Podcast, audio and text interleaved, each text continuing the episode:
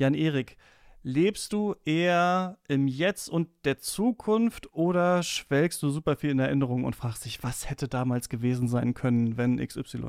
Also ich denke sehr gerne im Konjunktiv und ich nehme mich auch als sehr äh, schwelgerisch wahr da zum Teil, ähm, aber ähm, ich versuche immer so ein die Vergangenheit und die Zukunft gleichberechtigt zu lassen in meinem Denken. Also das soll jetzt, äh, da möchte ich nicht so einen großen Unterschied machen, aber schwelgerisch bin ich auf jeden Fall. Mhm.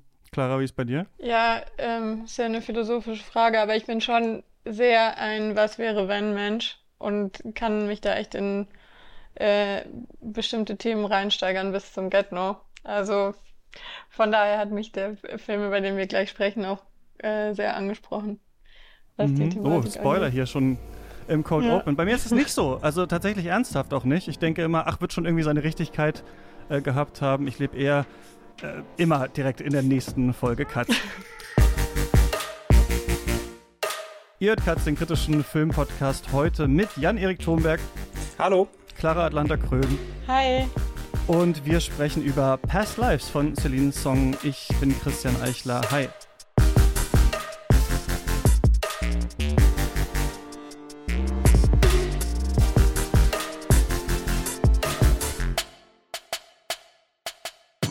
Völlig vergessen, wie dieses Intro reinknallt. Einfach so.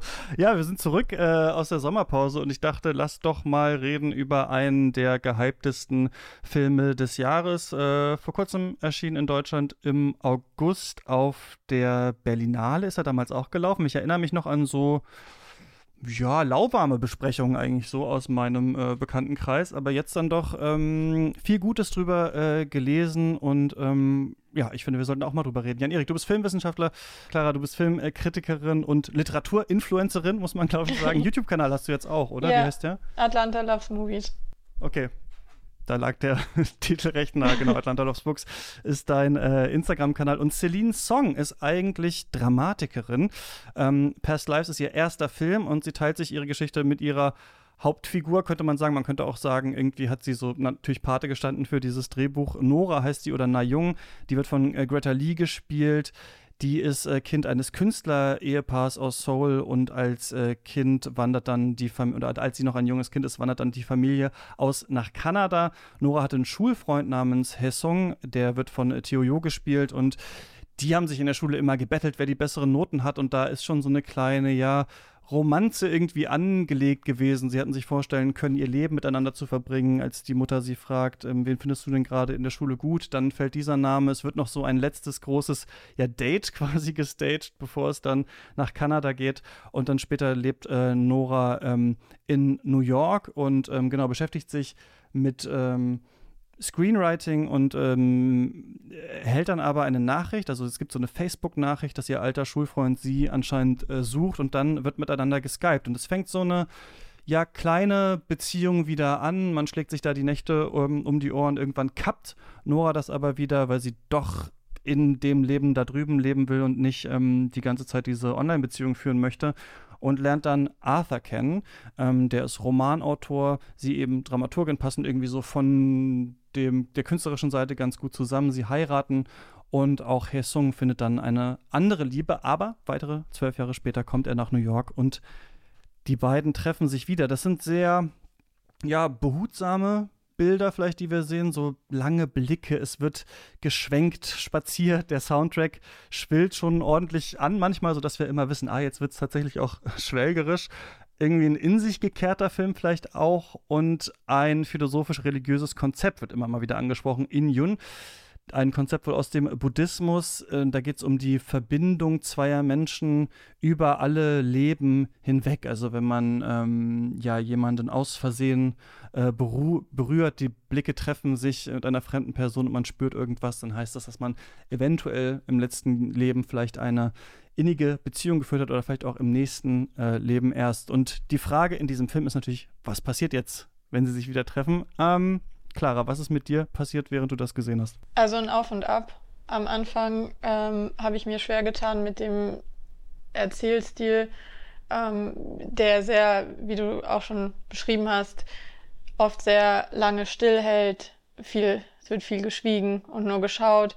Ähm, dann hat es für mich sehr viel Fahrt aufgenommen, als äh, persönliche Konflikte immer mehr zugespitzt wurden und teilweise sehr schmerzhafte Szenen auch gezeigt wurden oder ja, fand ich ungewöhnliche Szenen und dann am Ende ähm, war ich ehrlich gesagt etwas verstört, wie der Film das dann auflöst. Hm.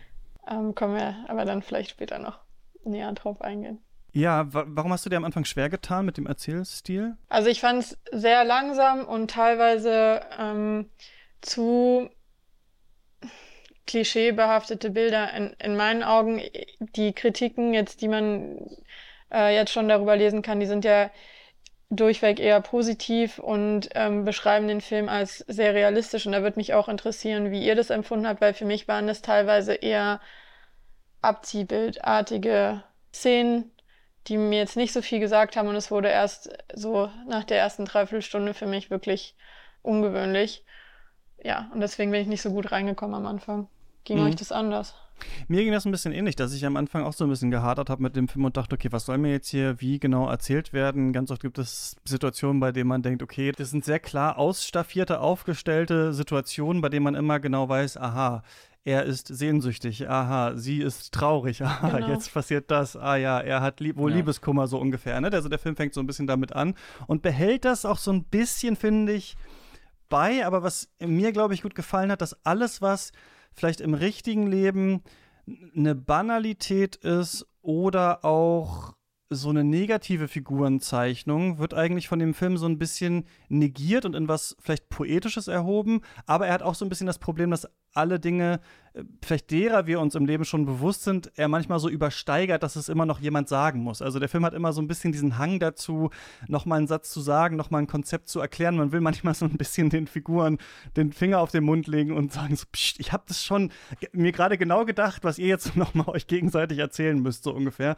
Aber ähm, hat am Ende dann doch einen ganz schönen großen Effekt auf mich. Jan-Erik, wie war das bei dir? Ähm, das war tatsächlich ganz ähnlich wie bei euch beiden. Ich habe mir mit der ersten Hälfte auch sehr schwer getan, weil ich äh, den Eindruck hatte, der Film hat dann eine sehr starke Tendenz zum Auserzählen und zum redundanten Wiederholen von etwas, was bereits bekannt äh, war in dem Moment. Äh, er, äh, er buchstabiert seine Themen sehr konkret aus. Er lässt wenig Denkraum und Empfindungsraum mhm. für uns zu. Ähm, jede Szene hat einen klaren Zweck, der wird auch sprachlich nochmal ganz klar geäußert und das hat mir dann wirklich nicht gut gefallen.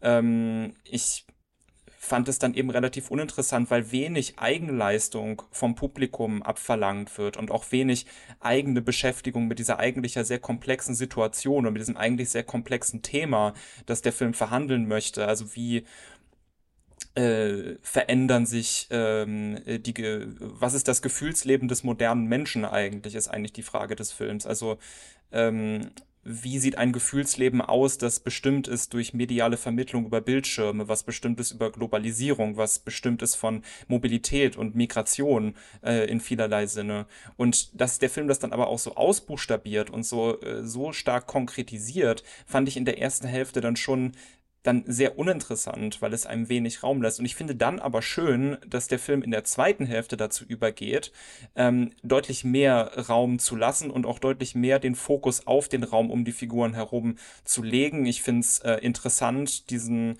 äh, erwachsenen Menschen beim Navigieren von komplexen und vielleicht auch schwer aufzulösenden, komplizierten Gefühlen zuzuschauen. Ich finde ähm, es interessant, ähm, dass äh, die beiden koreanischen Figuren dabei zu beobachten, wie sie durch New York laufen, an diesen küssenden Paaren vorbei äh, am, äh, am Hudson River, äh, wie sie sich, äh, wie sie dort sich unterhalten im Gehen, wie sie dann dort sitzen vor diesem Karussell. Also je, je weiter es im Film vorangeht, in die zweite Hälfte hinein, je länger die Einstellung Darstellungen werden, je mehr es darum geht, was nicht gesagt wird, was vielleicht nur durch Körpersprache entsteht und je mehr es darum geht, wirklich komplizierte Gefühle auszuhandeln, wo die Sprache vielleicht auch nicht mehr reicht, um das auszuhandeln, fand ich den Film immer interessanter.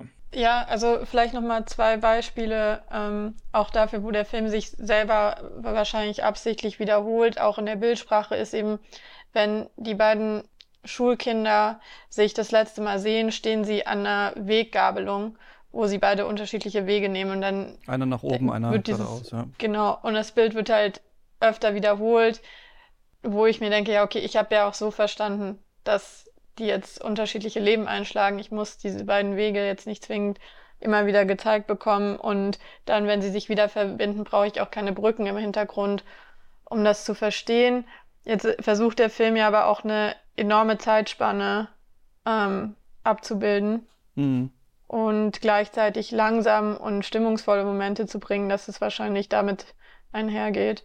Aber das wären für mich so, so Beispiele, wo, wo es halt nicht so ganz geklappt hat für mich ich fand das halt auch immer interessanter, wenn der Film ein vorheriges Motiv oder eine vorherige Konstellation variiert und sie nicht einfach nur wiederholt.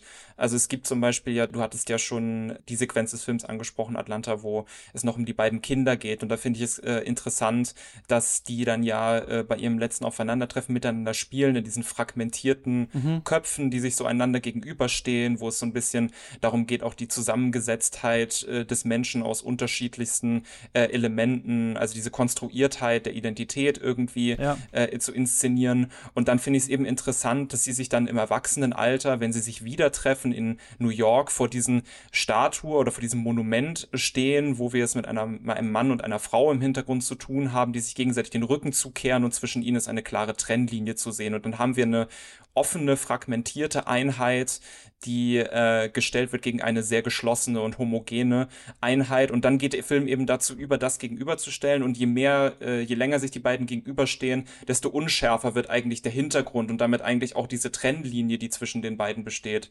Und das fand ich als stilistische Variation dann interessanter als die ähm, Dialoge, die nochmal wieder aufgegriffen werden oder eben das Bild, was Atlanta angesprochen hat, was dann eben auch nur mal in einer gewissen redundanten Form eben wiederholt wird. Hm. Manchmal ist es ja so, dass man den Aufbau braucht, um den Payoff zu bekommen. Also bei, ich weiß noch, ähm, bei Little Women, äh, verfilmt zum Beispiel mhm. von äh, Greta Gerwig, ist es doch so, dass dieser ähm, alte Mann hat seine Tochter verloren und hat noch das Klavier und dann sehen wir die junge Beth, die dann bei ihm wieder am Klavier spielt. Er muss dann die Tränen zurückhalten und dann am Ende des Films stirbt Beth auch noch. Ne? Also dieser Mann hat eigentlich doppelt seine Tochter verloren und ich sitze natürlich da und muss heulen. Und man kann natürlich dann sagen, ja, ist ja irgendwie billig gemacht, also ist ja irgendwie vielleicht ein bisschen simpel konstruiert, ne? diese doch doppelte Tochterverlust. Aber es ist natürlich schon schon clever und auch tragisch überlegt und man kann es irgendwie nachfühlen, ne? Und man kann es dann den Schauspielenden natürlich auch ansehen, was hier passiert. Ich denke, dass ähm, der Film diesen simplen Aufbau nicht unbedingt gebraucht hätte. Es hätte uns nicht immer wieder erzählt werden müssen, was ist hier vorgefallen. Sie waren mal Kinder, sie kannten sich, diese Rückschnitte und auch, dass äh, Figuren immer noch mal so äh, kommentieren, was jetzt gerade Phase ist. Ne? Ich glaube, sie wollte einen klaren Film machen, äh, Celine Song, der irgendwie nachvollziehbar ist und ich glaube, dadurch, dass er so nachvollziehbar ist, zieht er einem dann auch so ein bisschen den Boden unter den Füßen weg, aber ich denke, das hätte man wahrscheinlich auch ein bisschen äh, eleganter vielleicht erzählen können. Aber äh, das stimmt schon, manchmal hat sie dann eben diese Bilder. Deswegen macht es dann vielleicht andere, so ein bisschen ulkiger andere Momente, in denen sie dann diese Bilder nicht äh, sprechen lässt. Weil als sie sich dann wiedersehen, gibt es ja auch dieses eine große Bild, was auf dem Poster auch ist, wo wir dieses äh, Karussell sehen, das sich hinter ihnen dreht. Und es ist aber irgendwie in so einer Stahlkonstruktion und steht natürlich auch so ein bisschen für diese Frage ähm, des Lebens, das sich immer weiter dreht und sowas. Wie ist es irgendwie zu verfestigen? Und es ist ja auch ein Kinderspielzeug eigentlich, ne? Wenn wohingegen wir halt vorher das so haben, äh, dass sie da, wie du schon gesagt hast, an diesen Skulpturen sich bewegen. Ähm, bei dem Moment fand ich übrigens auch ganz cool, ist mir, glaube ich, nur so ein bisschen aufgefallen, weil, mir, weil ich bei Christopher Nolan da äh, öfter darüber nachgedacht hatte beim letzten Special, was wir gemacht haben, an dieses poststrukturalistische Moment, diese Frage, wie ist eigentlich überhaupt Identität konstruiert? Und es ist ja so witzig, dass diese beiden Kinder, die sich offensichtlich mögen, später als sie Erwachsene sind, sagt Nora ja, ja, da war irgendwas, glaube ich, mit diesem Jungen. Wir sind ja sogar auf so ein Date gegangen. Aber dieses Date ist ja von der Mutter eigentlich quasi so extra konstruiert gewesen, damit äh, die eine schöne Erinnerung zusammen haben. Und es hat quasi funktioniert, ja. Also natürlich war da auch schon vorher was, aber Nora erinnert sich fast nur an dieses Date, was ja quasi von der Mutter gemacht wurde. Und deswegen finde ich, da sind schon je länger man drüber nachdenkt und so ein paar Offensichtlichkeiten wegwischt, finde ich, sind da ganz große Ideen und interessante Fragestellungen drin und sogar auch verbunden mit ganz äh, ganz, ganz starken Bildern zwischenzeitlich. Ja, ich finde, äh, ein besonders starkes äh, Bild oder vielleicht eine besonders starke Bilderkette war ähm, tatsächlich dann in der ersten Hälfte, was für mich die einzige Ausnahme war in der ersten Hälfte, wo äh, Celine Song ihren Bildern vielleicht dann äh, so vertraut, wie sie es in der, in der zweiten, finde ich, wie gesagt, deutlich stärkeren Hälfte dann tut, ähm, wenn die beiden eine Skype-Konversation führen und dann ähm, eine zwei gegenläufige Schwenks aneinander äh, geschnitten werden. Einmal wird von rechts nach links über den Stadtraum Seoul äh, geschwenkt und dann von links nach rechts über den Stadtraum New York. Und ich finde, da äh, poetisiert der Film, finde ich, auf eine äh, Weise, wo die Bilder sehr stark für sich selbst sprechen und wo man äh, dazu eingeladen wird, das, was man in, nur im persönlichen Rahmen sieht, auf eine größere Ebene auszuweiten und zu abstrahieren und sich dann wirklich die Frage eben auch über moderne Kommunikation, moderne Gefühlsräume zu stellen. Und ich finde, das macht sie dann da schon sehr schön und ähm, ich weiß nicht, was für euch denn sonst noch so starke Bilder waren. Ich hatte ja so ein bisschen zwei Beispiele schon genannt, aber das würde mich auf jeden Fall interessieren, welche euch da besonders hängen geblieben sind oder welche ihr als besonders entscheidend gesehen habt für den Film. Also mich hatte einmal, glaube ich, auf so einer vielleicht Spannungsebene oder dieses reingezogen werden in einen Film ganz stark diese Hände an der Stange in der U-Bahn. Also wir denken ja die ganze Zeit so, wir wissen, was der Film eigentlich von uns will. So, und ja, die treffen sich jetzt wieder, ja, da ist irgendwie was. Und dann denkt man sich, ja, wie wird es wohl ausgehen? Und man denkt sich schon so ein bisschen, sie wird wahrscheinlich dann da bleiben in dieser Beziehung. Also ich finde, so viele Teile des Films hat man schon so im Kopf, aber dann irgendwann, muss ich sagen, hat das Schauspiel doch krass auf mich gewirkt in so einem Film. Das ist nicht typischerweise so bei mir, wenn ich einen Film schaue, aber ich finde, hier müssen die ganz schön viel stemmen, was irgendwie Verlangen, Verständnis, bereits Bekanntes, Kinderfreundschaft, Ausmalen eines möglichen Lebens, ähm, zwar die gleiche Sprache sprechen, aber äh, auf unterschiedliche Weisen und so. Also ich finde, ähm, da wird denen eigentlich ganz schön viel zugemutet, die wir ja sonst immer nur so auseinander irgendwie sehen. Das, und das war, glaube ich, so das Bild, als ich, also ein Moment in diesem Film ist, finde ich, wo man auf einmal merkt, ach shit, ich bin ja komplett investiert, was jetzt hier passiert. Ich will jetzt wissen, wie bringen sie das weiter. Und das waren diese ähm, Hände um diese Stange in der U-Bahn, bei der seine so ein ganz bisschen hochgeht. Das ist natürlich auch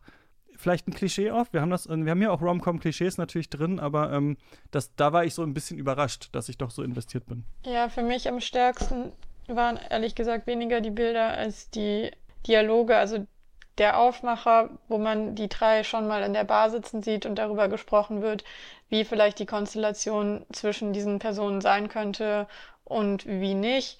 Ähm, dann verknüpft mit der eigentlichen Konversation später im Film, wo sie tatsächlich stattfindet, fand ich persönlich das Stärkste, weil da auch nochmal andere Dinge dann an die Oberfläche kamen aus dem Innenleben der Figuren, die noch nicht, die noch nicht so klar waren oder die vielleicht noch nicht so vorhersehbar waren.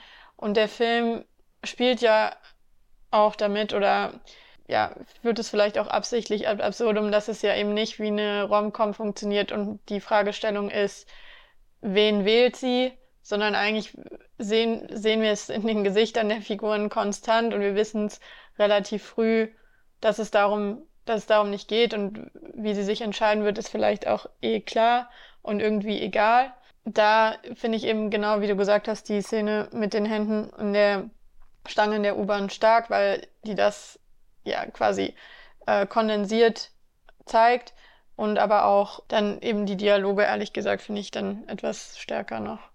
Aber es ist auch ein Bild, was du ja angesprochen hast, ne? Stimmt, was wir am Anfang des Films sehen. Wir sehen die drei an der Bar sitzen und ja. uns wird fast schon ja. so eine Metareflexion direkt mitgegeben über den Film. Uns wird gesagt, ja, achtet noch mal darauf, welche Beziehung besteht hier eigentlich und warum sieht das so komisch aus von der Ferne. Und am Anfang denkt man sich so ein bisschen, ja, okay, hm, kann man sich wahrscheinlich irgendwie denken. Und dann irgendwann sind wir aber in dieser Situation und denken, ah, die Situation ist gar nicht einfach zu beschreiben, was da eigentlich alles gerade passiert ist und was da eigentlich alles gerade von den Figuren verhandelt wird. Ja, ich fand es so ein bisschen schade, dass der Film den Impuls, den diese, diese erste Sequenz oder diese erste kurze Szene eigentlich gibt, dann äh, so in die erste Hälfte gar nicht mitnimmt, weil eigentlich, also aus meiner Sicht geht es in, in diesem Moment ja, während die Kamera reinzoomt und halt dieser Dialog äh, auf der Tonspur geführt wird von Personen, die wir nicht sehen im Bild, ähm, die sich dann versuchen vorzustellen, was ist das für eine Beziehung, was sind das für Leute, ähm, äh, wie verhalten die sich zueinander und so weiter. Und dass der Film da eigentlich sagt, man kann äh, das so dem so nicht beikommen. Also man mhm. kann dieser Konstellation zwischen diesen Figuren so nicht beikommen mit dieser Art von äh, vereinfachter Sprache und dieser äh, ja auch etwas banalen Psychologisierung. Ich meine, das macht man natürlich gerne, wenn man sich durch den öffentlichen Raum bewegt. Man beobachtet andere Menschen dabei, wie sie sich verhalten, auch wie sie sich zueinander verhalten. ähm, und dann fällt man halt irgendwie im Vorbeigehen vielleicht mal so spontane man Urteile. Man denkt oft, Leute sind zusammen, ähm, bei denen aber, man dann, ich denke, warum denke ich das eigentlich? Ne? Ja, wegen, wegen äh, Klischees. Genau, ja, richtig, äh, zum Beispiel. Wahrscheinlich ein Liebespaar, genau. denkt man und, erstaunlich ja, oft. Und da zeigt der Film eben so einfach kann man es sich eben nicht machen und äh, dann diese Dreierkonstellation dafür als Beispiel zu nehmen, finde ich schon sehr interessant. Nur dann frage ich mich, warum diese erste Hälfte sein muss, in der uns so viel Denk- und Empfindungsraum weggenommen wird, wenn doch eigentlich die zweite Hälfte vor allen Dingen der interessante Film eigentlich äh, für mich ist, in dem wir uns ja dann am Anfang eigentlich schon befinden. Also äh, mit diesem, mit ihrem Blick in die Kamera dann und so weiter, hätte man ja eigentlich nahtlos gleich die zweite Hälfte des Films einfach anschließen können und einfach alles, was der Film vorher macht oder vieles, was der Film vorher macht, im Rahmen dessen lassen können, was wir uns selber dann vorstellen können. Gut, wir hätten dann vielleicht nicht diese Skype-Gespräche gehabt, die man, finde ich, auch nochmal besprechen muss, wie die inszeniert sind, gerade die Bilder auf den Bildschirmen, die, die wir da sehen, mit diesem Ruckeln. Ähm, das fand ich schon ganz interessant. Aber ich finde, große Teile der ersten Hälfte hätte es dann nicht gebraucht nach dieser Auftaktszene, weil ich finde, die nehmen viele von diesen Schwächen, viele von diesen Impulsen, von diesem, finde ich, sehr starken Moment, diesem, du hast, das ist ja auch als metareflexive Ebene, finde ich, richtig beschrieben, Christian es nimmt, es schwächt viele von diesen Impulsen erstmal ab, finde ich. Genau, lass uns vielleicht nicht mehr jetzt auf dieses ähm, Karussell setzen, erste Hälfte des Films, warum so, warum so ähm, mhm. vielleicht eindimensional auf eine Art, sondern jetzt uns mal überlegen, worum geht es eigentlich in diesem Film, was sehen wir da drin, was hat das eigentlich so mit euch gemacht, als ihr das gesehen habt, weil ich finde schon auch immer, es liegt äh, eine Stärke in Filmen, bei denen man danach nicht unbedingt das Gefühl hat, man muss den Film sezieren, äh, sondern man will auch über das Thema eigentlich mal sprechen, mhm. was hier drin ist, so bei dem man so das Gefühl hat, da kann wirklich jeder auch ein bisschen mit connecten, auch wenn es einem am Anfang eben simpel gezeigt wird, weil ich finde, diese Sache, dass wir, dass der Film uns natürlich jetzt sagt, es gibt hier diese verschiedenen Zeitebenen, die treffen sich immer wieder. Am Ende sehen sie sich, für wen wird sie sich dann entscheiden. Das ist ja eine ganz einfache Sichtweise darauf zu gucken. Da sind wir dann fast in der äh, Romanze, im Liebesfilm, in der Romcom. Haben sie sich gekriegt, hat meine äh, Oma früher immer gesagt. Oder wenn sie eingeschlafen ist vor Film, dann man am Ende noch haben und, und, haben sie sich gekriegt. Ja, Oma, haben sie sich gekriegt. Hier müssen wir ja sagen, naja, also kommt darauf an, wen wir, äh, wen wir meinen. Aber, und damit gehen wir jetzt vielleicht auch in den Spoiler-Teil, falls ihr den Film noch sehen wollt, dann schaut ihn euch gerne an, falls ihr gar nichts wissen wollt. Es ist ja dann nun am Ende so, dass äh, sie äh, nicht mit, dem, äh, mit ihrem alten Schulfreund dann zusammenkommt, sondern bei äh, Arthur bleibt. Und der Moment, der mich so umgehauen hat, um vielleicht damit mal so anzufangen, äh, und das war echt ein, toller Kinomoment einfach auch, weil ich habe, äh, ich war letzte Woche in Prag, war zum ersten Mal da, war ganz toll und äh, da habe ich diesen Film dann gesehen. Ich war mit meiner Freundin da und wir haben den geguckt und am Ende habe ich auch so ein bisschen halt so geredet, naja, hm, was ist denn da jetzt mit und hm, hm, hm, so ein bisschen dieses erste, erste Hälfte-Problem auch leise angesprochen im Kino und dann irgendwann kommt, kommt die Szene mit den Händen. Ich bin also investiert und dann wird das ja ausgespielt. Arthur bekommt eine größere Rolle, die beiden ähm, äh, SchulfreundInnen treffen sich, äh, sie kommt wieder zurück zu ihm nach Hause, sie führen ein langes Gespräch darüber, was wäre ich eigentlich, sagt Arthur, in dieser Beziehung jetzt in einem Film, wenn das ein Film wäre, ist wieder so eine metareflexive Ebene, dann wäre ich eigentlich der Villain, der euch auseinanderbringen will. Und sie sagt, na, ich bleibe auf jeden Fall bei dir. Und trotzdem knistert es natürlich, wir wissen nicht genau, was passiert jetzt eigentlich. Und dann gibt es die Szene, wo sie in der Bar sitzen, das ist die Szene, die den Anfang des Films spiegelt. Und wir sind in einer Situation, der wir alle, glaube ich, auch öfter schon mal waren, also so irgendwie jemand ist aus dem Ausland da, ähm, man selber spricht spricht die Sprache vielleicht nicht, aber eine Freundin schon und dann gibt das so ein komisches Hin und Her und einer ist immer so das dritte Rad am Wagen irgendwie hier so und hier ist es halt Arthur und deswegen sagen die auch am Anfang des Films, das kann nicht ihr Freund sein, der ist ja, die, die reden ja gar nicht miteinander so ungefähr. Also wir haben diese, diese starke Vermischung, äh, bei der sich dann auch wieder aufeinander zubewegt wird. Und dann ist es ja ganz am Ende dann so, dass sie äh, lässt ihn fahren, kommt zurück, muss anfangen zu weinen, also zeigt zum ersten Mal nach einer langen Zeit eigentlich so eine richtig starke Emotion und wir merken, Arthur erwartet auf sie und nimmt sie in den Arm und versteht eigentlich, was hier los ist. Das ist der Moment, als ich angefangen habe zu heulen, drehe mich nach links, gucke meine Freundin an, sie guckt mich an und heult auch. Und das war irgendwie ein schöner nochmal Moment für uns beide, dieses Heulen, die sich anschauen in dem Film. Und warum hat mich das jetzt so doll umgehauen in diesem Film? Ich, weil man könnte sich den Film ja theoretisch auch in seiner Grundstruktur ohne Arthur vorstellen. Also alter Schulfreund, man trifft sich, es klappt halt nicht so richtig, äh, dann geht man wieder auseinander. Ähm, Lost in Translation ist vielleicht auch so ein Film, der so ein bisschen so ist, ne? auch wenn es da eine Arthur-Figur gibt, aber nicht so richtig halt in dieser Form. Aber dass er dann noch so verständnisvoll ist, was man irgendwie, glaube ich, in der Genrekonvention nicht erwartet, weil er natürlich auch das kennt, was das Thema des Films ist, nämlich dass man diese Verbindung hat zu bestimmten Leuten, aber in einem Menschenleben eben nicht alle Verbindungen ausleben kann. das hat mich dann irgendwie am Ende so gekriegt und genau, über dieses Thema ist wahrscheinlich hier noch viel zu diskutieren. Clara, du meintest, du fandest es irgendwie nicht so gut aufgelöst oder irgendwie verstörend am Ende. Vielleicht machen wir da mal weiter. Also ich würde prinzipiell auch nochmal darauf eingehen wollen, dass es eine große Stärke des Films ist, dass ich glaube, jeder den etwas anders wahrnimmt, je nachdem, welche Themen mhm. ihn im Beziehungsleben umtreiben. Und äh, dadurch bietet die Figurenkonstellation ja auch relativ viel an. Und ich habe am Ende auch geheult, aber aus ganz anderen Gründen, weil ich ehrlich gesagt, ähm, wenn wir jetzt mal in der Filmebene und im Inhalt bleiben, super wütend auf sie war. Mhm. Und gar nicht mochte, was sie dann eigentlich den ganzen Film lang getan hat, weil ich finde, sie hat halt den beiden äh, Männern eigentlich nur Schmerz zugefügt. Und mir war nicht so klar, warum das notwendig ist. Und das Verständnis ihres Ehemanns am Ende fand ich eher unangenehm oder zu viel von ihm abverlangt. Und mir hat es eher wehgetan, dass es eigentlich für beide Männer äh, eine total fiese Situation war, meines Erachtens nach. Ähm, ich kann aber verstehen, dass man das auch, ja, also dass man es ganz anders liest oder viele Kritiken es anders beschreiben und man auf einer emotionalen Ebene damit anders connected.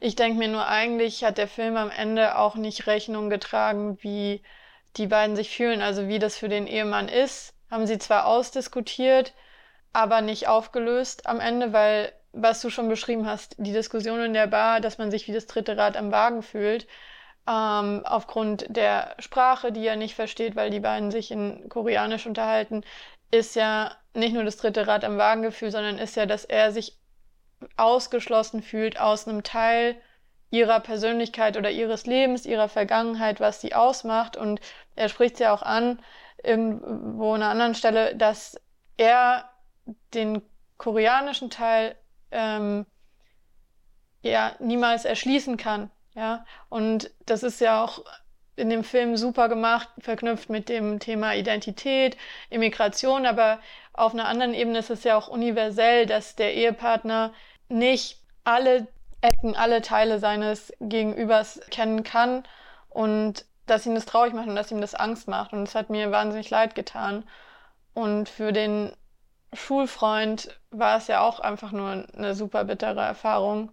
Und da finde ich, ist der Film irgendwie sehr hart mit den umgegangen. Interessant. Ganz kurz, weil es mir nur ähm, jetzt einfällt, bevor, ähm, Erik, du gerne sagen kannst, wie du das findest. Ich finde ganz ähm, interessant, wie der Film diese, wenn wir das jetzt als ein klassisches Genre-Motiv, so eine Ménage à trois sehen, framed von Anfang an. Es geht natürlich um diese beiden, ne, die in äh, Korea zusammen äh, äh, auf die Schule gegangen sind hauptsächlich. Und Arthur ist ja. so eine komische Nebenfigur, die immer so eingeführt, die immer kurz da ist, der kurz mal was sagen darf, der immer mehr dann am Ende auch sagt, aber bei, bei dem man, finde ich, während man das sieht, nie so ganz weiß, woran man ist. Ich finde deswegen ein bisschen, ja, schade, dass er dann äh, irgendwie so sagt, ja, ich wäre jetzt eigentlich hier der Villain in dieser Beziehung in einem, in einem normalen Film, weil da dachte ich so, ja, ja das wissen wir, das musst du jetzt nicht nochmal uns sagen. Das ist auch wieder so ein Moment, finde ich, in diesem Film. Aber es stimmt natürlich, ne? Also der Film setzt ja eigentlich von Anfang an diese beiden als das äh, Traumpaar und ihn eigentlich so ein bisschen als den, der nicht reinpasst. Und das führt natürlich zu einer ganz bestimmten Betrachtung dieser äh, Figurenkonstellation. Ein Film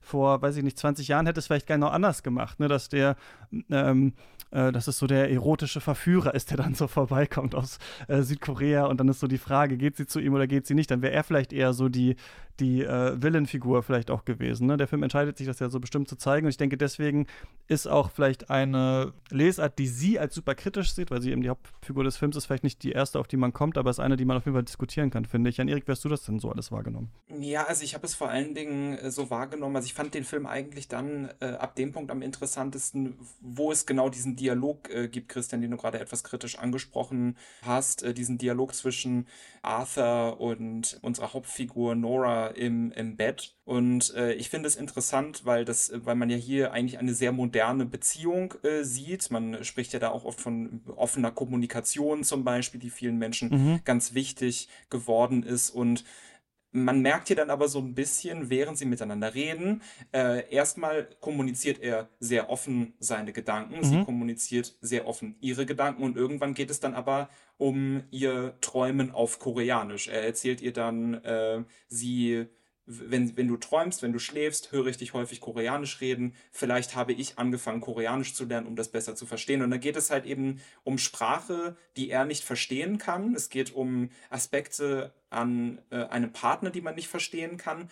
Und ich finde aber, es ist interessant, dass der Film in diese Frage, wie handelt man Partnerschaften aus, wie handelt man komplizierte Gefühle aus, auch eben unter diesen großen Umständen Globalisierung, Migration, Mobilität, äh, diese Art von Bildern, irgendwie, die wir auch sehen in dem Film, ähm, welche Grenzen hat diese offene Kommunikation und welche Grenzen hat Sprache? Weil ich finde, selbst wenn die Figuren in dieser zweiten Hälfte des Films sehr viel sprechen miteinander, merkt man in der Körpersprache ganz oft, da sind Sachen in diesen Figuren, die mhm. in diesen Figuren vorgehen, für die sie keine Worte mehr haben. Und man kompensiert das dann mit so Ideen wie diesem Injun ja. zum Beispiel, ja, dass man äh, dass man da irgendeine Art von Überbau schafft, um sich diese komplizierten Gefühle irgendwie zu erklären. Und ich finde es, fand es dann sehr berührend am Ende, dass der Film niemanden so richtig irgendwie zur Rechenschaft zieht für das, was hier getan wird, ähm, oder für das, was hier passiert, sondern einfach sagt, es gibt Gefühlssituationen, Gefühlslagen, für die Worte eben nicht mehr reichen. Und dann finde ich es eben besonders interessant, dass die beiden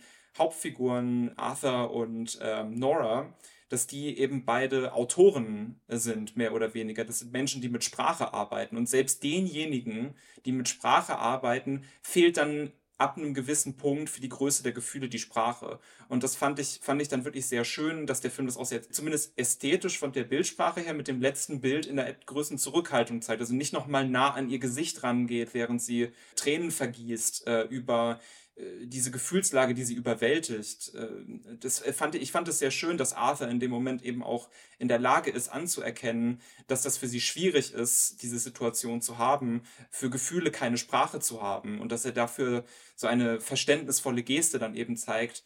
Äh, das ist für mich auch eine große romantische Grenzüberschreitung dann und das fand ich sehr berührend durchaus. Also ich sehe das gar nicht so kritisch wie Atlanta vielleicht, sondern ich finde, es geht halt darum zu zeigen, wie selbst diese Menschen, denen wirklich aller Raum zur Verfügung steht, um diese Gefühle zu verhandeln und die sich diesen Raum auch nehmen und die sich auch die, auch die Sprache dafür eigentlich haben müssten, wie diesen Menschen dieser Raum eben auch teilweise dann abhanden kommt oder die Sprache abhanden kommt. Und deswegen fand ich dieses letzte Bild wirklich sehr, sehr schön und, und, und sehr berührend und sehr menschlich. Mhm, ich hätte dahingehend äh, aber nochmal eine Frage an euch, weil Jetzt auch die Unterhaltung im Schlafzimmer bezüglich ihrer Träume auf Koreanisch war für mich auch ein bisschen inszeniert so, dass er auch so einen Moment hat, ich weiß nicht, ob ihr diese Memes kennt, aber Would you love me if I were a worm or a plant, ja? Es war ja von ihm irgendwie so ein emotionaler Ausbruch, wo er gedacht hat, oh nein, ich brauche jetzt irgendwie ihre Bestätigung, dass sie mich liebt und dass sie mich meint und ich nicht nur ein Zufall bin für sie, ja? Und sie ist da ehrlicherweise so ein bisschen halb am Wegschlafen. und ich habe mich gefragt, ob der Film uns andere Szenen anbietet, die ich jetzt einfach vergessen habe anscheinend, wo wir verstehen, warum sie wirklich ihn gewählt hat und dass sie ihn wirklich liebt, weil wir haben jetzt sehr viel gesprochen, wie der Ehemann die Frau unterstützt, aber ich sehe in die andere Richtung tatsächlich gar nicht so viel und habe mich dann gefragt, ob er nicht einen Punkt hat oder ob seine Gefühle in dieser Unterhaltung nicht irgendwie wahr sind. Also ich finde, man kann das schon, äh, schon so lesen, ähm, wie du es sagst, dass halt, also ich glaube, dass es dann interessant ist halt mit dem, äh, schon interessant ist mit dem Vorwissen, was wir über Noras oder einer Jungsfigur haben, in diese Szene eben reinzugehen, weil sie ja schon vielleicht Dinge hat, die sie, äh, die sie nicht mit ihm teilt, sozusagen, oder die sie vielleicht auch an sich, die sie an sich nicht mit ihm teilt oder die sie eben nicht so wirklich mitteilt. Ähm, aber ich finde es dann eben interessant zu sehen, dass Arthur ähm, damit irgendwie klarzukommen scheint, dass es halt Lücken gibt oder Dinge gibt, die er nicht verstehen kann. Und sie scheint es ja zumindest auch äh, zu akzeptieren. Äh, sie scheint äh, sie scheint ja ihm auch zu signalisieren. Sie spricht ja mit ihm darüber. Also sie lässt ihn ja, äh, sie lässt ihn ja darüber sprechen. Sie lässt ihn auch sehr lange darüber sprechen. Äh, deswegen fand ich es interessant. Also ich finde ja schon, dass er in der, dieser Szene sehr viel Raum bekommt und das, ich würde das dann sogar fast eher so interpretieren, dass sie ihm diesen Raum dann auch eben einfach gibt und lässt. Also ich hatte nicht den Eindruck, dass sie das ins Leere laufen lässt tatsächlich in diesem Moment, sondern dass es in dem Moment eben darum geht, dass sie ihm diesen Raum lässt, um zu äußern, ähm, wie, ähm, wie, er, wie er empfindet. Und vielleicht könnte man sogar sagen, vielleicht kann er das besser als sie, es in Sprache zu packen, wie er, wie er empfindet.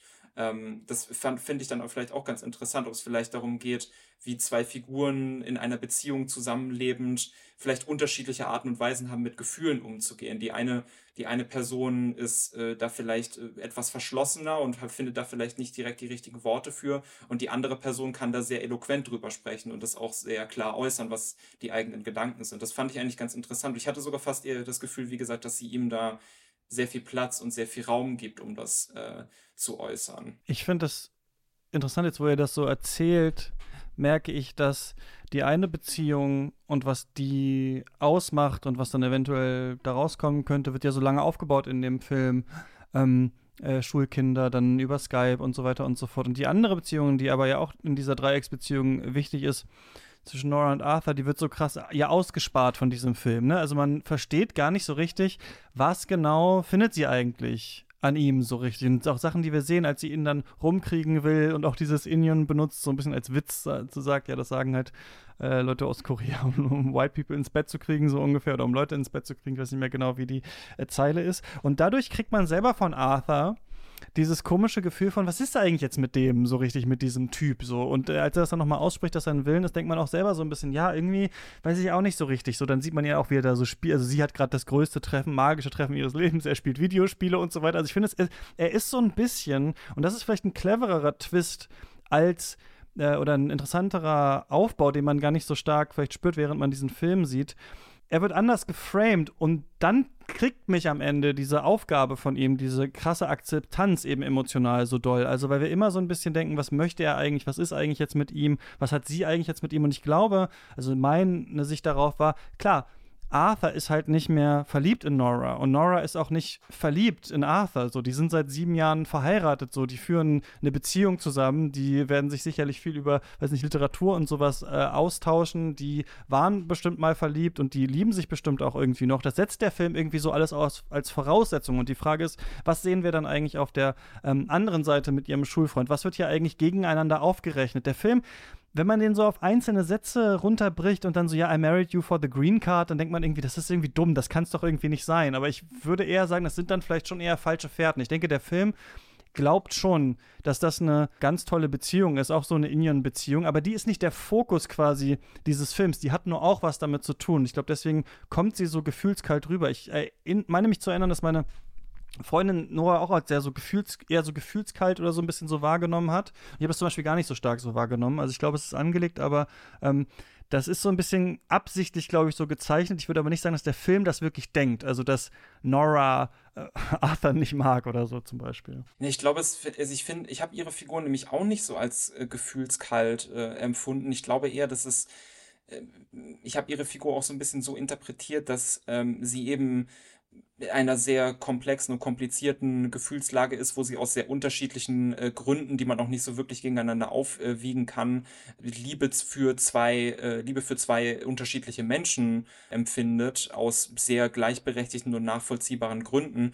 Und es ist ja, denke ich, schon so, je, je komplexer und komplizierter man äh, die eigenen Gefühle sieht und empfindet, desto verschlossener geht man vielleicht auch mit ihnen um. Und dann fand ich äh, so habe ich dann eben am Ende diese Geste Geste, wo sie sich ihm ja so ein bisschen vor der Treppe, vor dem Treppenaufgang zu ihrem Haus ihm so ein bisschen in die Arme wirft und, an, und anfängt zu weinen.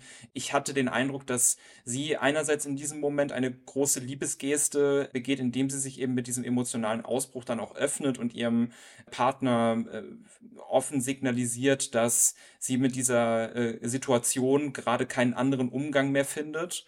Und äh, das ist ja wirklich auch eine da muss sie ihm ja schon sehr radikal vertrauen, wenn sie diese, diese Emotionen dann in dem Moment auch für sie vielleicht dann ungewöhnlich in dieser Intensität zulässt.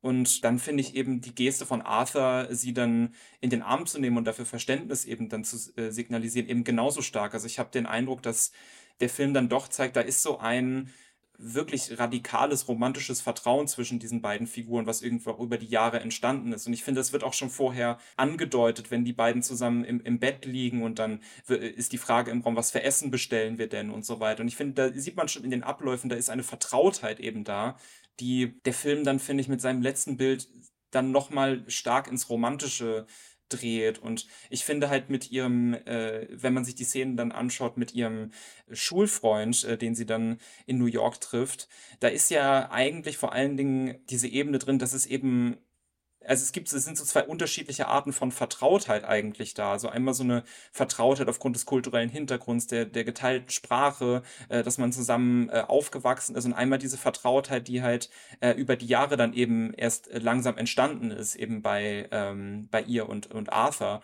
Also es sind zwei unterschiedliche Arten von irgendwie romantischer Vertrautheit, die man da eigentlich gegeneinander ausverhandelt sieht. Also sie scheint sich ja durchaus mit äh, äh, Hesung leichter zu tun. Ne? Also man, sie wirkt äh, da auch etwas offener und, und, und weniger verschlossen, ne? weil es ja, glaube ich, auch ganz schlicht und ergreifend einfacher ist, mit, äh, mit ihm zu sprechen, vielleicht auch für sie.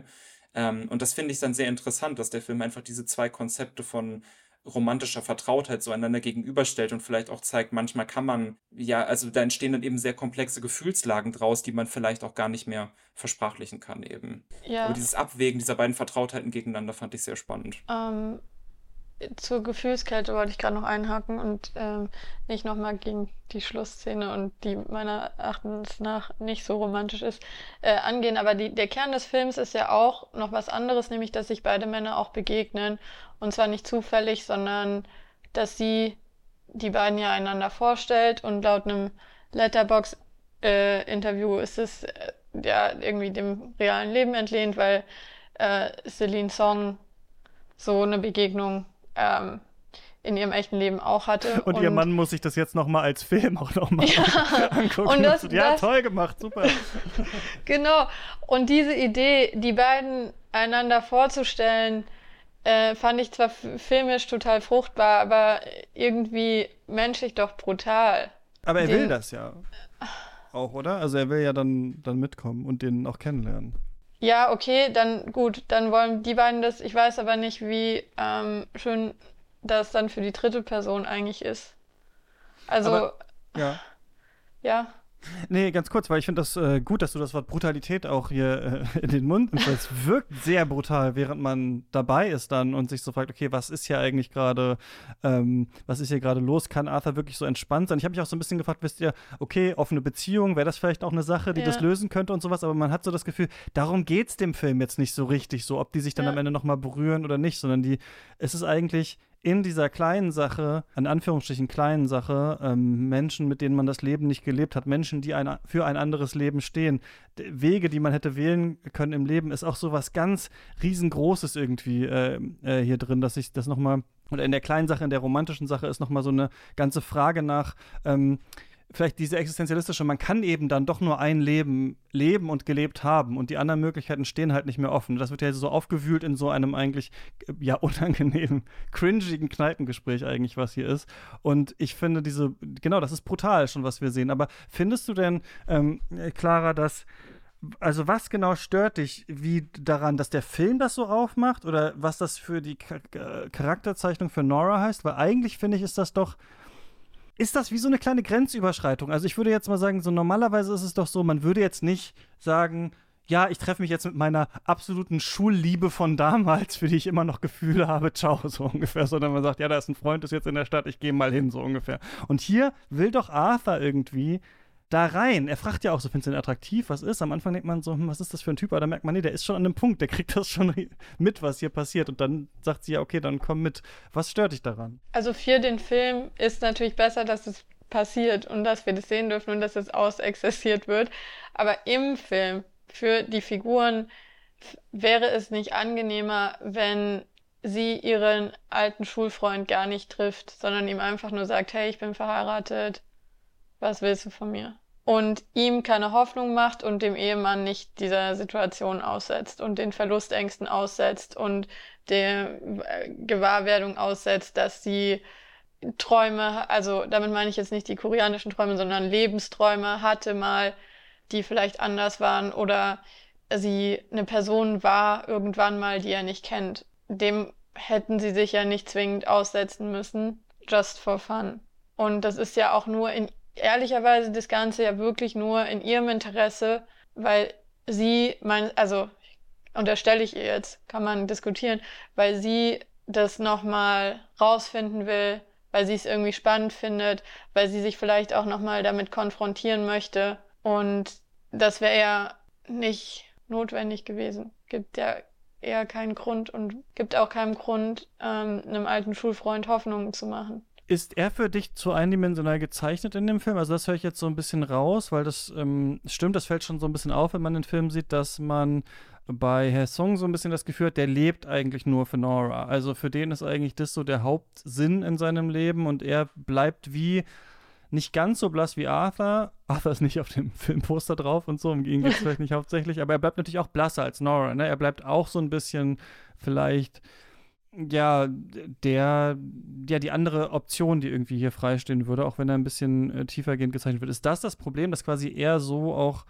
ähm, ihr an den Lippen hängt, hier dargestellt wird, dass du das Gefühl hast, sie nutzt ihn aus, indem sie sich überhaupt mit ihm trifft? Ja, also ich, ich finde schon, dass sie ja wissen könnte, dass er sich Hoffnung macht und dass sie aber ja eigentlich von vornherein weiß, dass es diese Option nicht gibt. Und für ihn ist es halt super wichtig, weil er so in der Vergangenheit verhaftet ist und er ist diese Figur. Also auch zu der Einstiegsfrage, die du uns gestellt hast, ähm, wie sehr man an der Vergangenheit hängt, er halt ganz doll. Und deswegen tut ihm das auch so weh. Und wenn man ihn differenzierter gezeigt hätte, wäre man vielleicht auch ein bisschen äh, schneller auch darauf gekommen, dass es irgendwie auch keinen Sinn, also dass ja sie für ihn vielleicht auch nur eine Projektionsfläche ist, weil er, also ich meine, die waren irgendwie in der Mittelstufe oder was, als sie getrennt wurden. Ob, offensichtlich sagt es nichts über eine erwachsene Beziehung aus, wie was hätte sein können, ja. Skype-Gespräche seien jetzt mal ausgeklammert. Aber er hat eben nur diese, diesen einen Auftrag in dem Film, nämlich irgendwie seine Vergangenheit äh, wiederherzustellen und gelingt ihm ja gar nicht. Und er hat ja auch kein richtiges, keine richtige Alternative und sie ja schon. Also sie begegnen sich auch nicht ebenbürtig. Sie ist verheiratet und er ist in einer Beziehungspause. Yay. Ja, wobei, also ich, ich finde seine Figur halt schon ein bisschen interessanter, weil, also ich finde, dass man sich nämlich auch bei ihm, äh, wenn man ihn so zu Beginn sieht, zum Beispiel in was für einer männlichen Gesellschaft äh, er sich da bewegt mit seinen Trinkkumpels, äh, wenn man dann sieht, dass er diesen Militärdienst äh, ableistet. Das ist eigentlich eine Figur, wo wir uns eine bestimmte Entwicklung und eine bestimmte Art und Weise, die eigene Männlichkeit auszuleben, dann vorstellen. Aber er, er übernimmt das ja alles nicht. Also der ist ja sehr viel sensibler, sehr viel leiser, auch sehr viel zurück zurückhaltender als äh, die, äh, die Männer um ihn herum zu Beginn in Korea. Ähm, er scheint auch nicht so stark vom Militärdienst irgendwie gekennzeichnet zu sein. Also er scheint diesem Drill nicht in dieser Art zum Opfer irgendwie gefallen zu sein. Also, dass das irgendwie seine, seine eigene Vorstellung von der Welt, äh, dass es darauf so stark eingefärbt, äh, dass es so stark darauf abgefärbt hätte.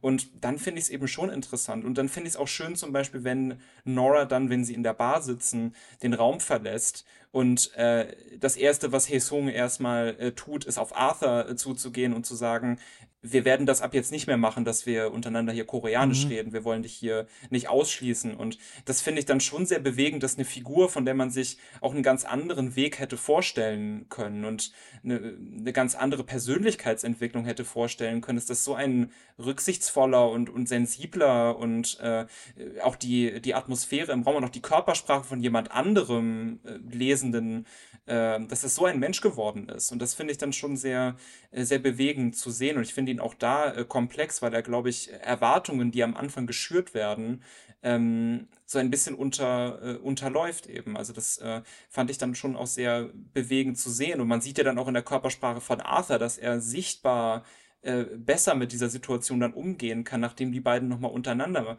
äh, miteinander gesprochen haben.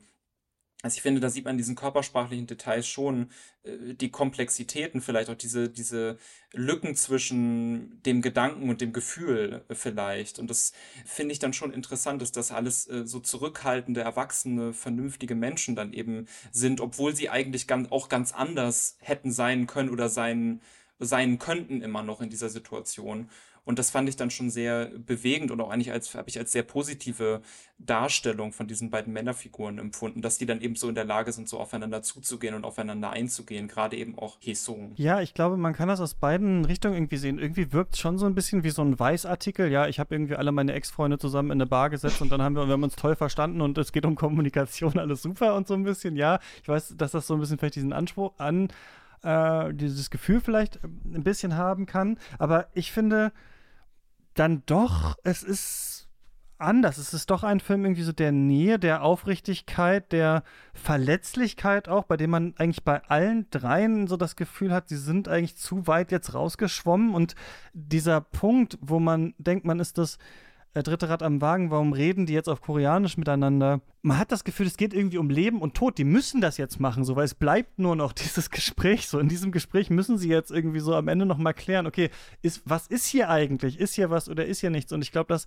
nie so ganz klar ist, auch in diesem Inyon-Konzept, was dann nochmal aufgeworfen wird und die Leben, die noch kommen und die Leben, die zurücklegen. Ja, was will der Film jetzt eigentlich? Geht es um die Liebe? Geht es um äh, Kultur? Geht es um äh, geteilte Erinnerung? Geht es um äh, Migration? Geht es um so eine existenzialistische Frage, wie hätte man sich entscheiden können? Ich finde, das wird dann, obwohl am Anfang so viel ähm, offensichtlich ist, wird es eigentlich sehr behutsam irgendwie so ausbuchstabiert, sodass man da ähm, echt gut dann drüber reden kann, auf jeden Fall danach. Was habt ihr denn noch so vielleicht in dem Film gesehen, bevor wir, bevor wir zur Bewertung hier am Ende kommen, was noch angesprochen werden muss in, ja, in diesem wenn ich Gespräch? Kurz zwei Sachen dazu noch antworten darf. Ist das eine ähm, von diesem Immune-Konzept, wo es darum geht, dass man in einem Universum, wo Wiedergeburt existiert, ja sich in früheren und späteren Leben begegnet und das Konzept von so einer Begegnung ja aber in dem einen Leben auch aufgemacht wird. Also es wird schon betont, dass das zwölfjährige Mädchen von damals ja eigentlich nicht mehr sie ist, mhm. auch wenn sie Teile davon noch spürt. Dann ist es ja schon quasi eins dieser Past Lives. Und ja. da gibt's in einem Dialog auch, finde ich, noch einen unfairen Moment, wo sie ihrem Schulfreund dann sagt, ja, aber du, das Mädchen von damals ist ja bei dir geblieben. Ja, cool, davon kann er, hilft ihm jetzt auch nichts, aber so den Gedanken verstehe ich, dass es auch was sehr Bewegendes sein kann und das halt bei mir sehr nach. Und einen anderen Punkt, den ich in der Konstellation aber noch spannend fand, und ihr habt jetzt eher beschrieben, dass ihr die beiden männlichen Charaktere als ja sehr kommunikativ und angenehm empfunden habt, habe ich verstanden. Wenn ich sagen würde, teile ich nicht komplett. Und ich fand es eigentlich interessant, dass aber die Beziehungsdynamiken oder die Leute, die sie mag, ähnlich sind, weil ich fand, die Männer sind sich ja beide dann doch, wie sie auf sie reagieren und mit ihr umgehen, super ähnlich. Ich finde, da steckt auch noch viel drin, wo man drüber nachdenken kann, wie funktionieren Beziehungen, wie funktioniert Partnerwahl? Und warum ist sie gerade doch, warum ist es doch eben nicht Zufall, warum ist es doch nicht irgendwelche 8000 Leben von früher, sondern einfach Psychologie oder Chemie in Anführungsstrichen, ähm, die diese Frau mit diesen Männern verbindet und dass da eine Dynamik entsteht, die für sie funktioniert und die sich irgendwo auch wiederholt. Und dass die beiden sich vielleicht auch deswegen begegnen können, weil sie sich ein bisschen ähnlich sind. Ja, den Eindruck hat, dass die beiden Figuren sich dann doch eben ähnlicher sind, als man zuerst annimmt, habe hab ich auf jeden Fall auch gehabt. Also ich fand eben gerade dann, wenn die beiden dann miteinander miteinander sprechen. Die haben schon eine sehr ähnliche, zurückhaltende und sensible Körpersprache dann eben. Und ich glaube, die haben auch einen Blick für äh, die Körpersprache des Gegenüber eben, einen relativ präzisen Blick. Also ähm, das äh, würde ich auf jeden Fall äh, teilen, die Beobachtung und auch, äh, dass man, dass ich eben genau diese, äh, diese Denkräume dann eben über Beziehungen, wie kommen sie zustande, ähm, wie funktioniert dieses, dieses ganze Zwischenmenschliche äh, eigentlich, in welchen Kontexten findet das statt. Ich finde, genau diese Räume eröffnet der Film dann eben am Ende doch, wo er ähm, also ich finde, am Ende macht er die Räume dann doch nochmal auf eine schöne und berührende Art und Weise wieder auf, die er eigentlich vorher schon so ein bisschen äh, eigentlich äh, abgeschlossen hatte mit, seinem, äh, mit seiner Tendenz zum Auserzählen. Dann schließen wir doch damit mal wieder ab. Es ist nicht das originellste Urteil, aber ich ähm, beantworte jetzt selber mal für mich erstmal die Frage, muss man den gesehen haben mit Nein, ich finde, man muss Past Lives nicht gesehen haben. Es ist, finde ich, kein Meisterwerk. Ich finde, dass der Film sehr, sehr gute Ideen hat, aber die manchmal ein bisschen äh, verstolpert, dass für so einen wirklich ganz großen äh, äh, Film hätte es dann vielleicht doch noch mal ein bisschen, vielleicht formell etwas innovativer sein können. Ne? Das sind so Abzüge in der B-Note, die ich geben äh, würde. Ich finde ihn auch ähm, so ein bisschen, er hat parallel mit After Sun, finde ich, von Charlotte Wells, auch so Debütfilm, auch ein Film, der erst mit so Erinnerungen und auch Aufzeichnungen ja arbeitet und dann am Ende das dann doch nochmal im Jetzt bearbeitet. Also auch so ein bisschen dieser Zeitsprung, ne? Man kann als Kind auf einmal den Vater verstehen und so weiter, so, also verschiedene Identitäten. Mhm. Dann dieses recht offene Ende, also dass man so merkt, ja, was ist jetzt eigentlich, was nehmen wir eigentlich mit aus diesem Film? So, das fand ich eigentlich ganz interessant. Ich würde noch sagen, Past Lives auch also, ich weiß nicht, ob es grammatikalisch genau Sinn macht, aber es sind nicht nur vergangene Leben, sondern auch so Leben, an denen man vorbeigegangen ist. Ne? Und mhm. das ist auch so ein bisschen, finde ich, hier drin. So, die hat man so im Vorbeigehen vielleicht mal gesehen, aber irgendwie nicht wahrgenommen. Ich finde, es ist eher ein Film, der dieses Gefühl, und das Gefühl ist eben nicht nur eins, wenn man eine Migrationserfahrung gemacht hat oder wenn man stark verliebt ist, sondern das ist dann wohl ein universelles Gefühl, weil es dann doch sehr existenzialistisch ist, dass er es über diese Erfahrung ganz gut zusammenkriegt. Und das ist für mich eigentlich der große Kniff, dass er fällt ihr am Ende in die Arme, weil er das verstehen kann, was passiert ist. Und irgendwie muss halt eine Partnerschaft auch Verständnis sein und man muss auch über solche Sachen dann äh, zusammen hinwegkommen können und die aber trotzdem am anderen irgendwie verstehen können. Auch dass es eben so viel Unausgesprochenes gibt und sowas. Das fand ich schon irgendwie ganz gut. Ich würde sagen, man muss sie nicht gesehen haben, aber ich kann es schon sehr empfehlen. Ob er einen jetzt noch umhaut, wenn man jetzt diesen ganzen Podcast schon gehört hat, wo wir da so klein, klein die Szenen analysiert haben, das weiß ich nicht, aber mich hat er schon gekriegt und ich gebe schon auch eine Empfehlung dafür äh, ab. Jan-Erik, was sagst du? Muss man jetzt ins Kino rennen und eine Karte lösen? Mm, ich, ich finde auch, dass man ihn nicht unbedingt gesehen haben muss. Ich finde, es lohnt sich, über die Themen zu sprechen, die er aufmacht, sowohl die universellen als auch die sehr konkret an die Wirklichkeit irgendwie gebundenen, also sowohl die universellen Themen des Zwischenmenschlichen als auch die sehr konkreten Themen äh, des modernen Gefühlslebens, wovon wird es bestimmt. Ähm, und ich denke, für einzelne Szenen und einzelne Ideen und einzelne Inszenierungen und gerade auch die Subtilität in der Körpersprache ähm, und vielleicht auch so ein bisschen dann später die Beobachtung, wie sie sich so durch die Räume bewegen und zueinander verhalten. Ich finde, da hat der Film schon seine Momente, aber ich finde, wie du es schon so ein bisschen angedeutet hast, Christian, es bleibt dann auch bei diesen Momenten eben, die sich durchaus lohnen und bei denen ich auch durchaus nachvollziehen kann, dass man die berührend findet. Das ging mir in Teilen auch so. Aber ich finde auch, dass das kein großer Wurf ist, der äh, diese ganzen Fäden dann zu äh, so zusammenbringt und äh, so abstraktionsfähig macht und auch so äh, in ihrer Komplexität. Also äh, ich finde, dass der Film es nicht immer schafft, für die Komplexität der Gefühle seiner Figuren eine Form zu finden, Während, finde ich, After Sun, der durchaus ähnliche Themen mhm. verhandelt, finde ich auch sehr richtig, wie du das sagst, das eben wohl doch hinbekommt. Clara, was sagst du? Ja, man muss ihn nicht gesehen haben. Punkt. Punkt. Ich sehe auch hier bei Letterboxd alle vier Sterne nur. Ich sehe, ich sehe hier einmal fünf. Das ist schon mal, also dieses Gefühl, dass irgendwas noch fehlte, scheinen andere auch zu teilen. Naja, eventuell ihr auch, eventuell nicht, ist auf jeden Fall, glaube ich, immer noch in den deutschen Kinos. Und am Ende ist hier noch Zeit für Shoutouts. Äh, gibt sonst irgendwas, das ihr gesehen habt, das ihr gelesen habt, das ihr gehört habt, äh, das hier jetzt mal erwähnt werden muss, das ihr vielleicht auch selber gemacht habt? Ich fange an, ich habe äh, Rick Rubins Buch gelesen, The Creative Act heißt das. Rick Rubin ja der große ähm, Musikproduzent, bei dem man sich immer so fragt, was genau hat er jetzt eigentlich gemacht? Also so wie ich das verstehe, Rick Rubin steht nicht an den Reglern oder sowas. Ne? Er hat dafür Leute, sondern er trifft sich mit den äh, Künstlern und Künstlerinnen und ähm, ja, spricht mit denen, äh, wie sie sich das vorstellen und ist so wie so ein bisschen ein, ein Guru der Musikproduktion. Und in diesem äh, Buch, ja, versucht er so ein bisschen seine Methode zu erklären. Und sie ist natürlich sehr Wahrband, möchte ich mal sagen. Also da geht es nicht jetzt darum, okay, welchen Effekt musst du auf welche Vocals drauf machen, sondern es geht eher darum, wie ist man eigentlich kreativ, vor welche Probleme ist man als Kreativer gestellt. Es ist sehr so eine Art esoterisches Self-Help-Book, aber ich fand es trotzdem irgendwie ganz unterhaltsam, das zu lesen, zumindest ähm, bei kleinen Sachen. Also ich meine, er hat ja mit, weiß ich nicht, Johnny Cash und den Strokes und äh, Jay-Z und äh, allen möglichen zusammengearbeitet und er sagt nicht genau, wer ihm was gesagt hat, aber es kommen so bestimmte auch Zweifel durch, die Leute haben, die kreativ arbeiten und wenn man ja selber kreativ arbeitet, dann ist es, glaube ich, ganz interessant, das zu lesen. Zum Beispiel dieser Impuls, dass man, wenn man so eine, wenn man was fertig aufgenommen hat und dann eine Schwäche darin sieht, dass man es dann sofort wegschmeißen will und so weiter. Und er hat da ganz gute eigentlich so Methoden, ja, immer weiterzumachen, immer weiter an der eigenen Vision zu arbeiten. Es ist so ein Mutmachbuch für große und kleine Projekte. Dafür finde ich es irgendwie ganz okay. Aber muss man nicht unbedingt gelesen haben. The Creative Act von äh, The Creative Act, A Way of Being von Rick Rubin. Ähm, Äh, Jan-Erik, hast du was zu empfehlen? Ähm, ich habe gerade angefangen, mich mit äh, der Rebuild of Evangelion-Reihe, Filmreihe von Hideaki Anno äh, zu beschäftigen. Hideaki Anno hatte ja in den 90ern eine ja durchaus dekonstruktive, psychoanalytisch gefärbte, irgendwann auch ins Experimentelle gehende mhm. Anime-Serie mhm. produziert. Neon Genesis Evangelion heißt die auch, die ist sehr empfehlenswert, ist quasi eine ja, Dekonstruktion von äh, japanischen Kampf- und Kaiju-Animes. Mhm ähm, eine sehr gelungene, wie ich finde. Und er hat dann nochmal, nachdem äh, es eine sehr enttäuschte Rezeption des Serienfinales äh, gab und auch äh, eine gewisse Verwunderung dann eben äh, existierte darüber, wie er dann mit dem Film End of Evangelion diese Serie zu Ende gebracht hat, mit einem, äh, mit einem Film, der eigentlich äh, das, was am Finale schon irgendwie für Verwundern, Verwirrung und Irritation sorgte, nochmal auf Außenstehender absolut 100 bringt er diese Serie ja. seit drei, gefühlt 30 Jahren zu Ende. Ich habe die Serie Serie auch damals gesehen, aber dann diese ganzen Filme nicht mehr. Ja. Aber ich finde dieses permanente Arbeiten an diesem Material und dieses, äh, diese Idee, ähm, die eigene Serie nochmal zu nehmen, bestimmte Sachen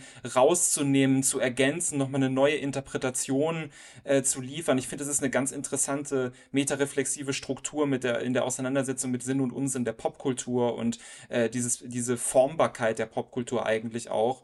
Und gerade auf dieser Metaebene ist es dann schon sehr interessant, eben zu beobachten, wie sich bestimmte Bilder dann verändern verändern, wie bestimmte Sachen rausgelassen werden, andere fokussiert werden. Und ich habe mir jetzt gerade den ersten Teil dieser Serie, dieser Filmserie angeschaut und werde da auch noch weiterschauen, weil ich das wirklich für ein sehr interessantes Projekt äh, halte. Auch seinen neuesten Film Shin Kamen Rider, wo er sich äh, ebenfalls auf eine sehr dekonstruktive und innovative Art und Weise mit einem äh, bekannten japanischen Stoff der Popkultur äh, beschäftigt und da nochmal eine neue Ebene von Schmerz und, und auch Brutalität hineinbringt, äh, die, die finde ich eine sehr interessante neue Seite daran aufwirft. Auch das lohnt sich. Also ich glaube, das ist ein sehr äh, ein Regisseur, dessen äh, Werk äh, sehr stark zwar von depressiven Strukturen geprägt ist und eben auch von Psychoanalyse, aber ein Werk, das trotzdem äh, komplexe Diskussionsräume eröffnen kann. Und äh, da möchte ich mich auf jeden Fall auch noch weiter mit beschäftigen. Vielleicht auch mit seinen anderen Filmen, eben auch nicht nur mit den Evangelion-Filmen. Aber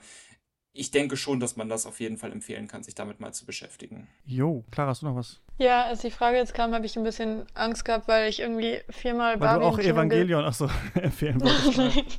weil ich viermal Barbie jetzt äh, hintereinander im Kino nochmal geguckt habe und in meinem Kopf gar nicht gehört von diesem Film, ja. Was, worum gar nichts als, ja, existiert. Und das, das ist so ein Indie-Film, oder? Ja, ja, genau. Das, das aber was ich dann doch gerne noch empfehlen würde, ist jetzt auch nicht, ist jetzt auch kein Geheimtipp, aber Talk to Me habe ich auch im Kino gesehen, den fand ich sehr gut. Das ist ein eigentlich sehr schöner Horrorfilm, wo es ähm, ja einen interessanten neuen Take auf die Möglichkeit mit Verstorbenen zu sprechen geht und ins äh, Supernatural-Sphären ab, abdriftet, der aber sehr gut ist.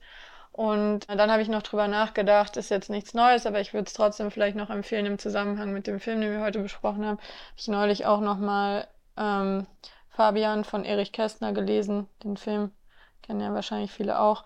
Und der bietet sich ja eigentlich auch an, um nochmal über Dreiecksbeziehungen und zwischenmenschliches Timing zu diskutieren. Also von daher wären das jetzt meine meine Tipps. Ja, Talk to Me hier, glaube ich, schon zweimal von Yannick äh, auch in dieser Abschlussrunde empfohlen worden. Und der ah, ja. ist gerade in Venedig und da werden wir ihm äh, nächste Woche lauschen, denn da nimmt er eine Folge für uns auf. Also, äh, ja, da kommen alle gecancelten Regisseure, glaube ich, haben da gerade ihre Filme irgendwie am Laufen und dann noch äh, alle ungecancelten auch. Also, ähm, ja, keine Ahnung, was äh, da so alles ähm, auf uns zukommt. Der neue Fincher zum Beispiel, oder? Also, ich bin sehr gespannt, was die da äh, vom Festival berichten werden. Dieser Agro-Drift von Harmony Korine, auf den habe habe ich auf jeden Fall auch mhm. Lust. Also mal schauen, das werden wir dann die nächste Woche hören und dann geht's munter weiter hier mit Katz nach der Sommerpause. Vielen Dank euch beiden, dass ihr ähm, mit mir über äh, unsere vergangenen Leben gesprochen ja, danke. Danke, ciao. Bis zum nächsten Mal. Viel Spaß im Kino und beim Stream. Ciao, ciao. Tschüss.